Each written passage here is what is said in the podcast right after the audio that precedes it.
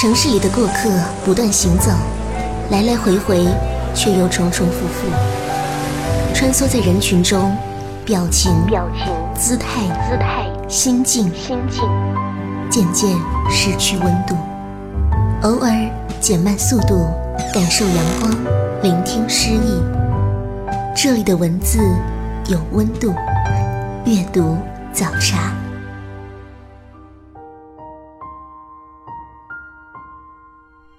各位听众朋友，欢迎收听阅读早茶，我是西西。喜欢本节目的听友可以关注到我的个人微博“嬉闹西西”，给节目提供建议或者是推荐选题。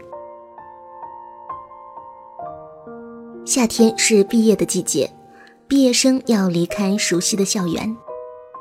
对很多人来说，一个地方或是一段时光值得留念，并不是他们本身值得留念。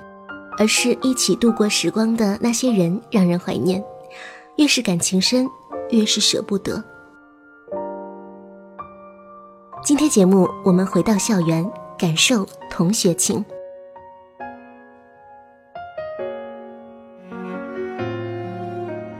今天的第一本书标题有点伤感，《再见少年》。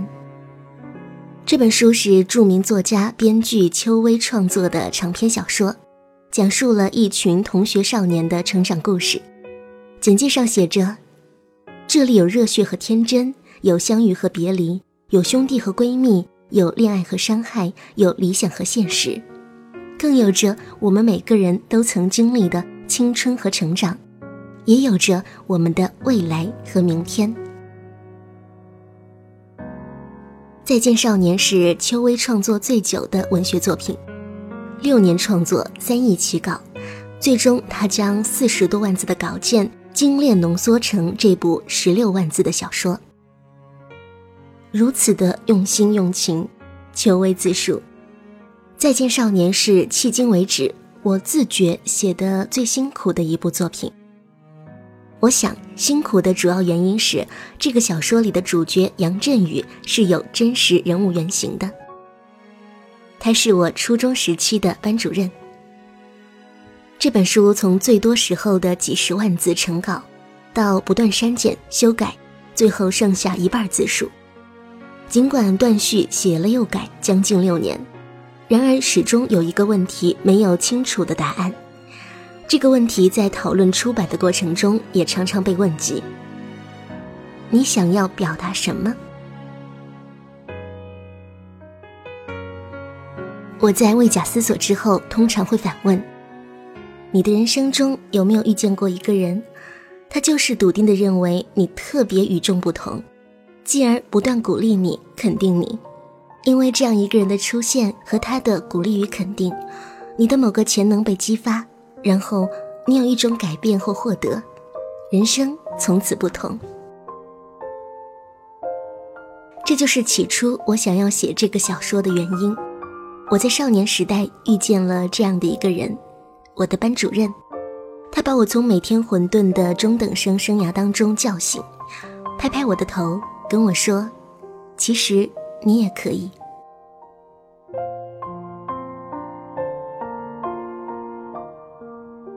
再见，少年。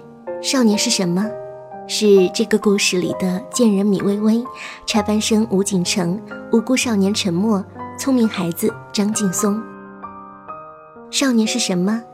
是你我心底那段永远的绵柔时光，是闺蜜，也是情敌，是知己，也是对手，是一个个或孤傲，或自卑，或叛逆，或逞强，本来幼稚却极力彰显成熟的敏感存在。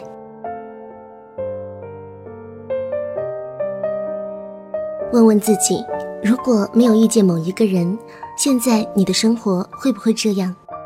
如果从头再来，你还会义无反顾地像当初一样成为现在的自己吗？我想，《再见少年》故事里的这些人物，即使从头再来，他们还是会义无反顾地像当初一样成为现在的自己。这群个性迥异的少年。皆因一位不按常理出牌的班主任，改变了最初的墨守成规。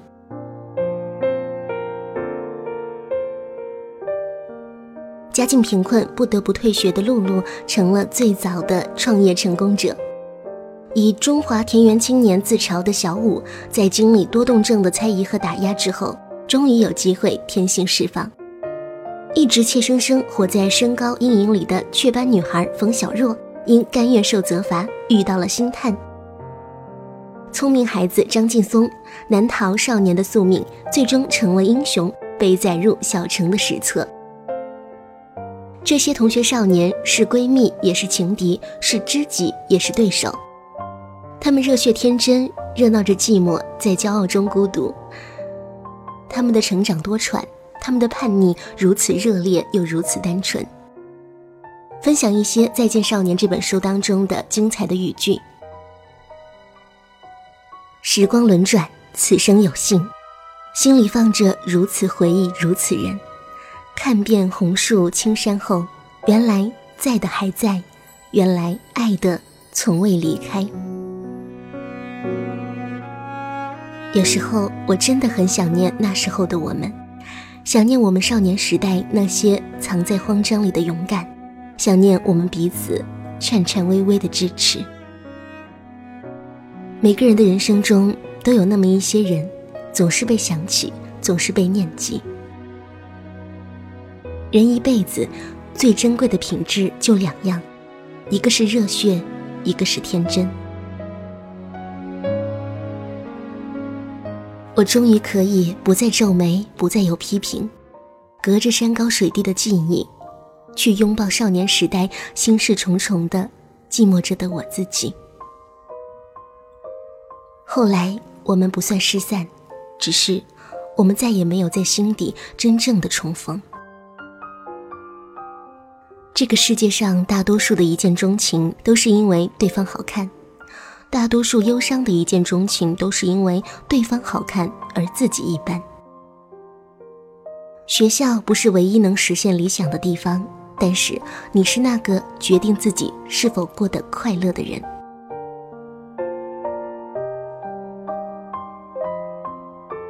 从女少年到莫失莫忘，再到现在的再见少年，邱薇的文字愈发精致，情节愈发精彩，情感愈发精炼。有读者评论说，这本《再见少年》字里行间都能看到他对文字的敬畏，好像每个字都经过了他的精雕细琢，经常有金句冒出，给人一种恍然大悟的感觉。在《再见少年》这本书的十九个同学少年的故事中，邱薇写出了你我共有的少年时代，写尽了这场热血和天真的念念不忘。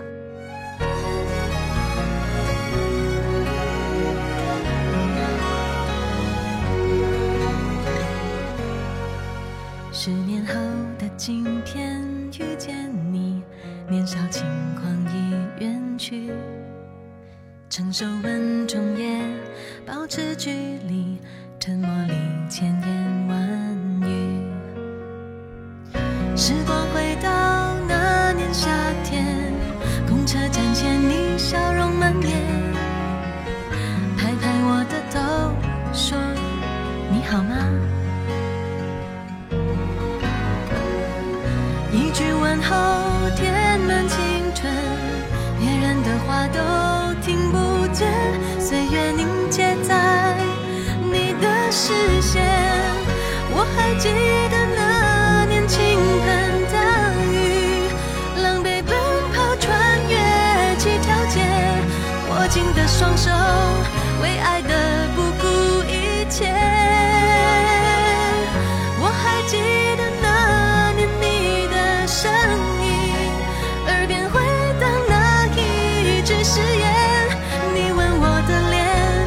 是我心中收藏一生的快乐。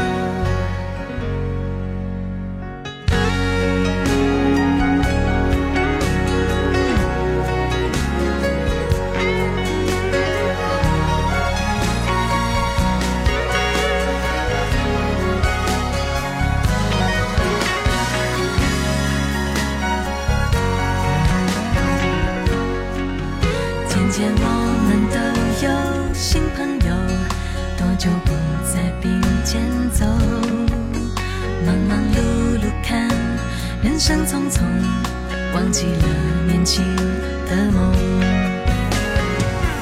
好想回到那年夏天，教室门前你笑容满面，拍拍我的头，说你别哭。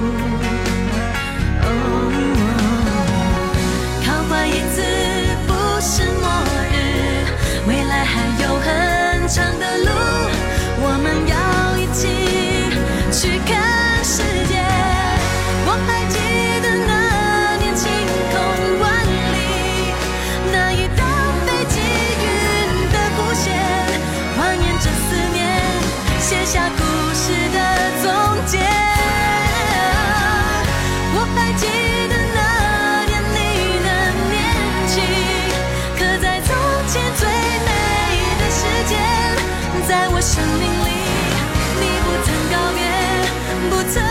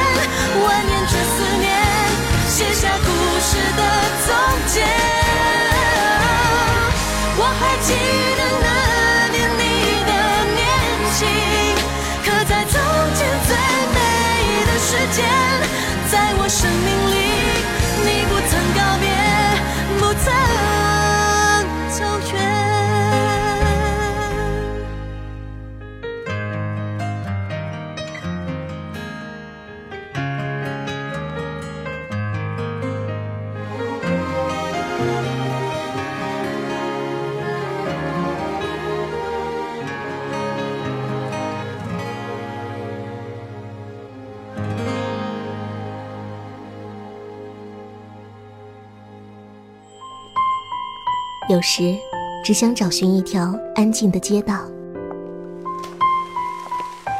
随意翻开某一本书，忘记时间，忘掉烦恼。在您耳边的是阅读早茶。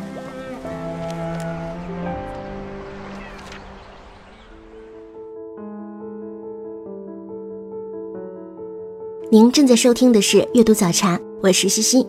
今天节目的关键词是同学、少年。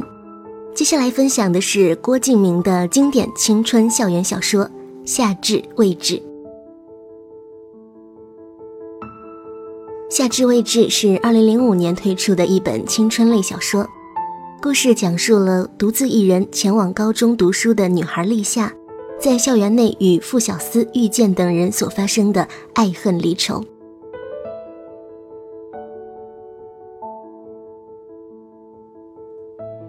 故事开始于一个虚构的城市浅川，这是一个长满高大香樟的城市。几位少男少女开始了自己的高中生活，一切都似乎格外的平静和缓慢，带着夏日特有的让人昏昏欲睡的叙述情绪。仿佛夏日午后浓烈如泼墨的阳光一样，故事就在这样的环境里开始了。而接下来，最为平凡的几个高中生开始有了各自的人生路程。陆之昂的母亲因为癌症去世，深刻的改变了他的性格。傅小司因为参加金川美术大赛一举成名，成为全中国小有名气的插画家。之后，那些曾经在一起的年轻人因为毕业而分离。立夏和傅小司去北京继续读书，陆之昂去了日本，而七七去了上海。从小孤独的遇见，放弃了自己在浅川的一段美好感情，单独去了北京，开始为实现自己的歌唱梦想而努力。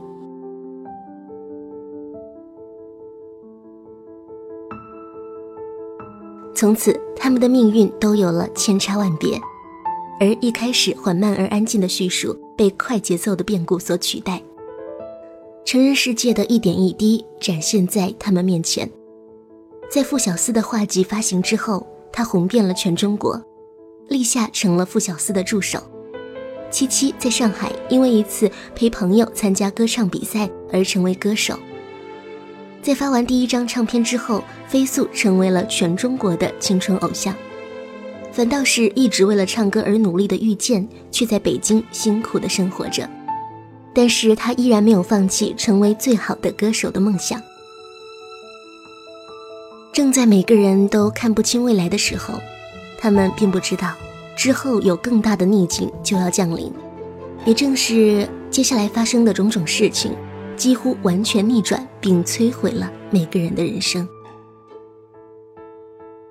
接下来选取《夏至未至》二零一零修订版当中的部分内容，分享给大家。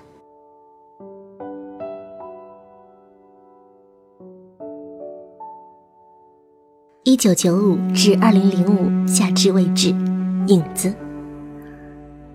我们要听到大风吹过峡谷，才知道那就是风；我们要看到白云拂过山脉，才知道那就是云；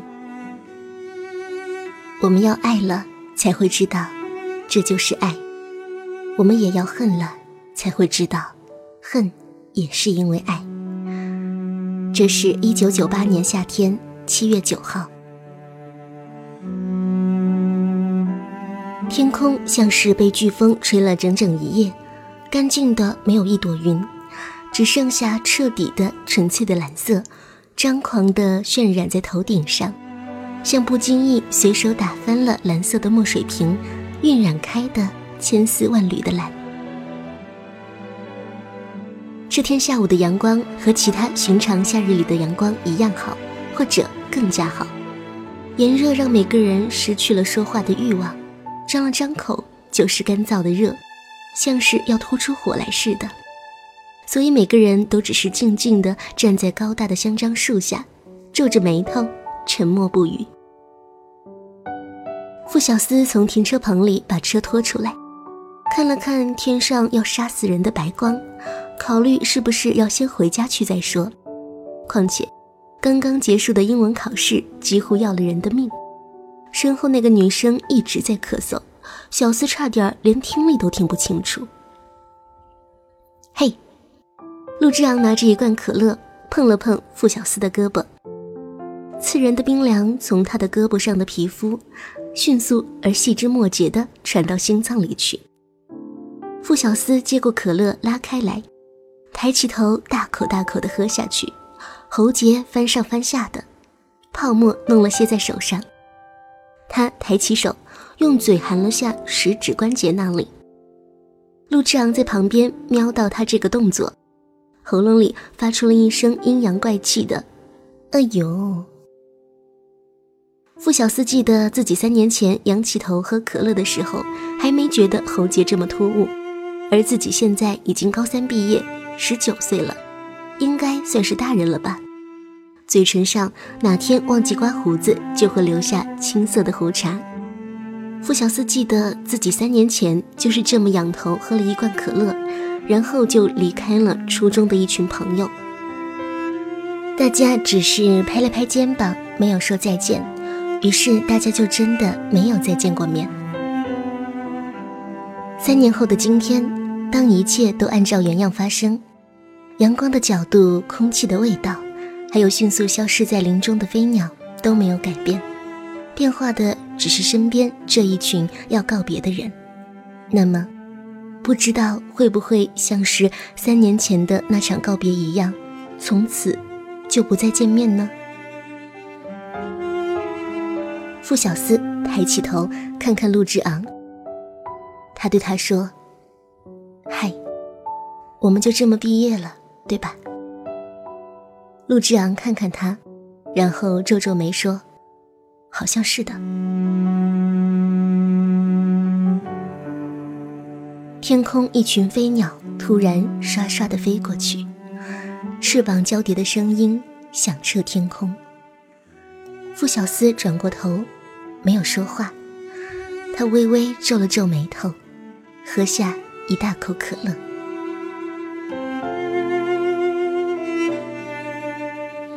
眼前很多的人挤在一起，每个人脸上都是夏天里特有的潮红。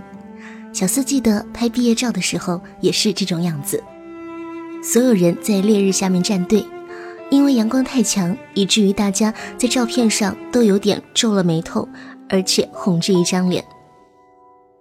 于是陆之昂生动地形容，像是赴死前的集体照。带着悲壮的表情，伪装了天下无敌的气势，冲向那座早就不堪重负的独木桥，然后听到很多人扑通扑通落水的声音，水花溅到脸上像是泪，泪水弄脏了我们每一个人的脸，可是还是挡不住疯了一样的往前横冲直撞。当照相机扫描出的那一个红点依次划过每一个人的眼睛，然后咔嚓定格，再然后一群人就做了鸟兽散。每一个人都匆忙地赶回教室，搬出参考书，继续暗无天日的做题。五分钟之后，就再也想不起自己的左右两边站着的是什么人。这一天下午，很多人笑了，很多人哭了，然后很多人都沉默了。学校的香樟每到夏天都会变得格外的繁盛。那些阳光下的树荫总会像粘稠的墨汁一样，缓慢地渗透进窗户里面。傅小司记得自己和陆之昂在树荫里昏睡了似乎无穷多个夏天，眼皮上的红光和热度一直没有散去。可是现在，竟然突然就要离开了。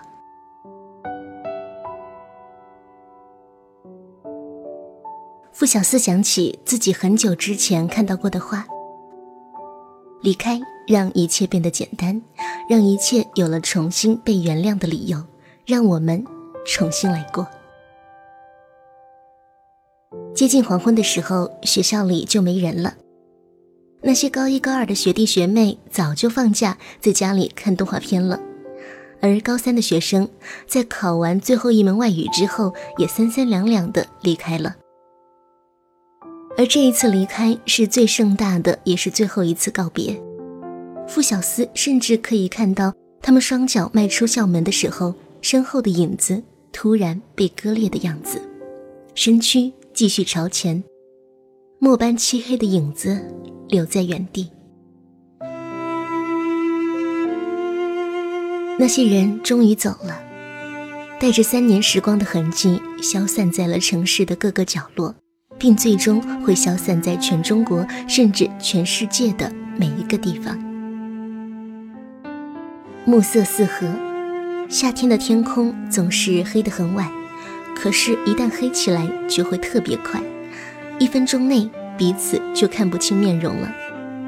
昏暗里，陆之昂好像挥了挥手，空气中荡开一圈一圈热气。他说：“不想饿死就去吃饭。”傅小司站起来，拍拍裤子上的灰尘，说：“走吧。”浅川的街道总是很干净的，而且这个城市到处都是香樟。傅小司和陆之昂在街边的一个破烂的小摊上吃两块钱一碗的牛肉面。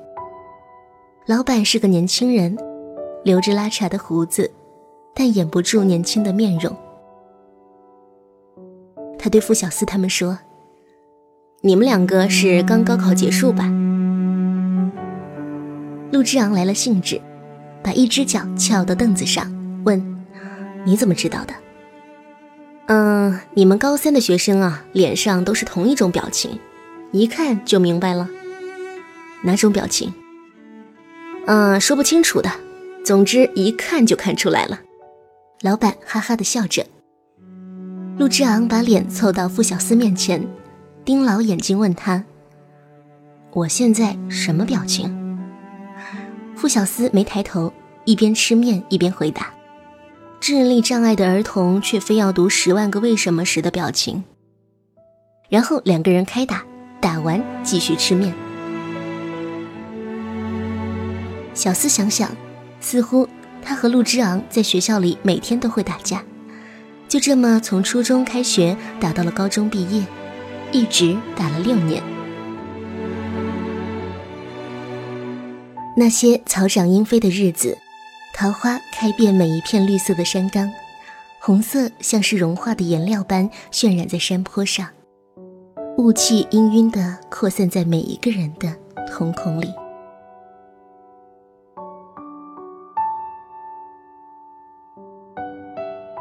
书的内容就分享这样一小段：夏至未至的故事。可以说，至始至终都涌动着青春期的爱情躁动。作家洛洛评价说：“整个1995至2005夏至未至的时间跨度达到十年，十年间可以发生的事太多了，让年轻失去他们翠绿色的枝叶，让整个城市又换了新的流行，让我们有太多懊悔难以追及。”让每个从校园中走出的人忘记他当时那张纯白的脸。一段又一段大起大伏的命运，既有告白的暖意宜人，也有噩耗的晴天霹雳。在我们几乎还来不及细细琢磨的时候，新的变动又来了；还来不及治疗旧伤口，新的伤痕又添加了，好似在飓风中丢掉呼吸，整个人逐渐。被剥夺了小时候的信仰。故事中的陆之昂和傅小司是两种不同类型的男生，他们之间好的打得头破血流，却又恨老天怎么又生了对方一个他。彼此都已经融入了对方的生命，在经历了亲人离去、遭人陷害等问题时，都永远守候在彼此身边。夏至未至，可以说写出了一群在青春中生长、在生长中可爱的男男女女。那座弥漫着香樟树气味的城市，记载着他们的爱情、友情和亲情，让他们互相教会对方，学会原谅、宽容。哪怕遇见再大的挫折、再大的失落，最后都可以在岁月的手掌里，在时光的变迁中，慢慢的治愈。今天的阅读早茶节目就是这样，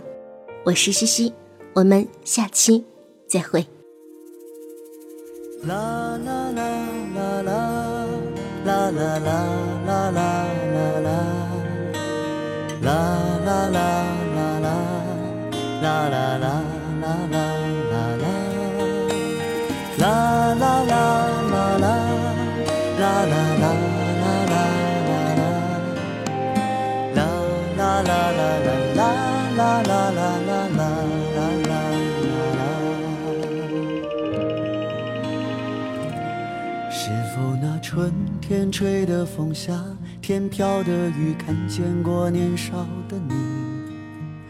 我在夕阳下，你在夜幕里遇到另一个自己。别说我们来不及，已经来不及，来不及把梦提起。对时间不语，对沉默着迷，张望另一个自己。只是你眼中的我，我心中的你，双手依然扣紧。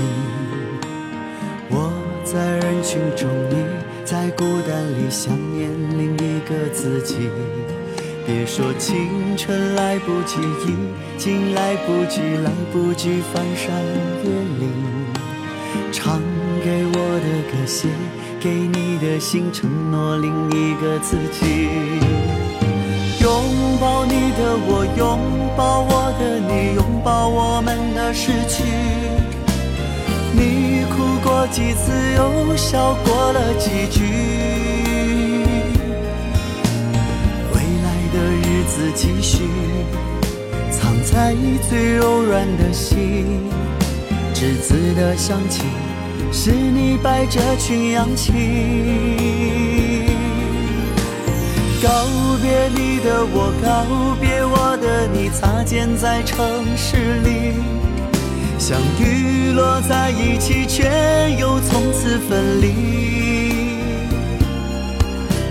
若是有一天相遇，看我老去的眼睛，请不要伤心，他见过你的年轻。啦。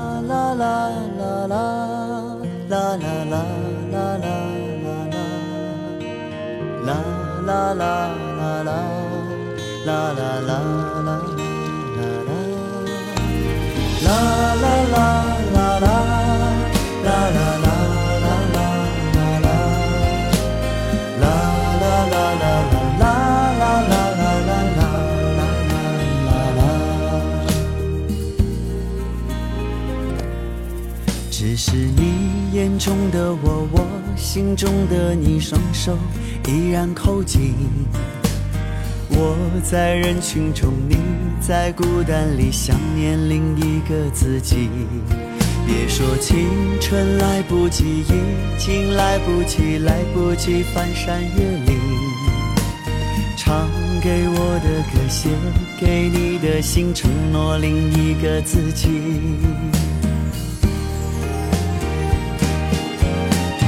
拥抱你的我拥抱我的你拥抱我们的失去。你哭过几次又笑过了几句。未来的日子继续藏在最柔软的心。栀子的香气是你百褶裙扬起。和我告别，我的你，擦肩在城市里，相遇，落在一起，却又从此分离。若是有一天相遇，看我老去的眼睛，请不要伤心，他见过你的年轻，请不要伤心。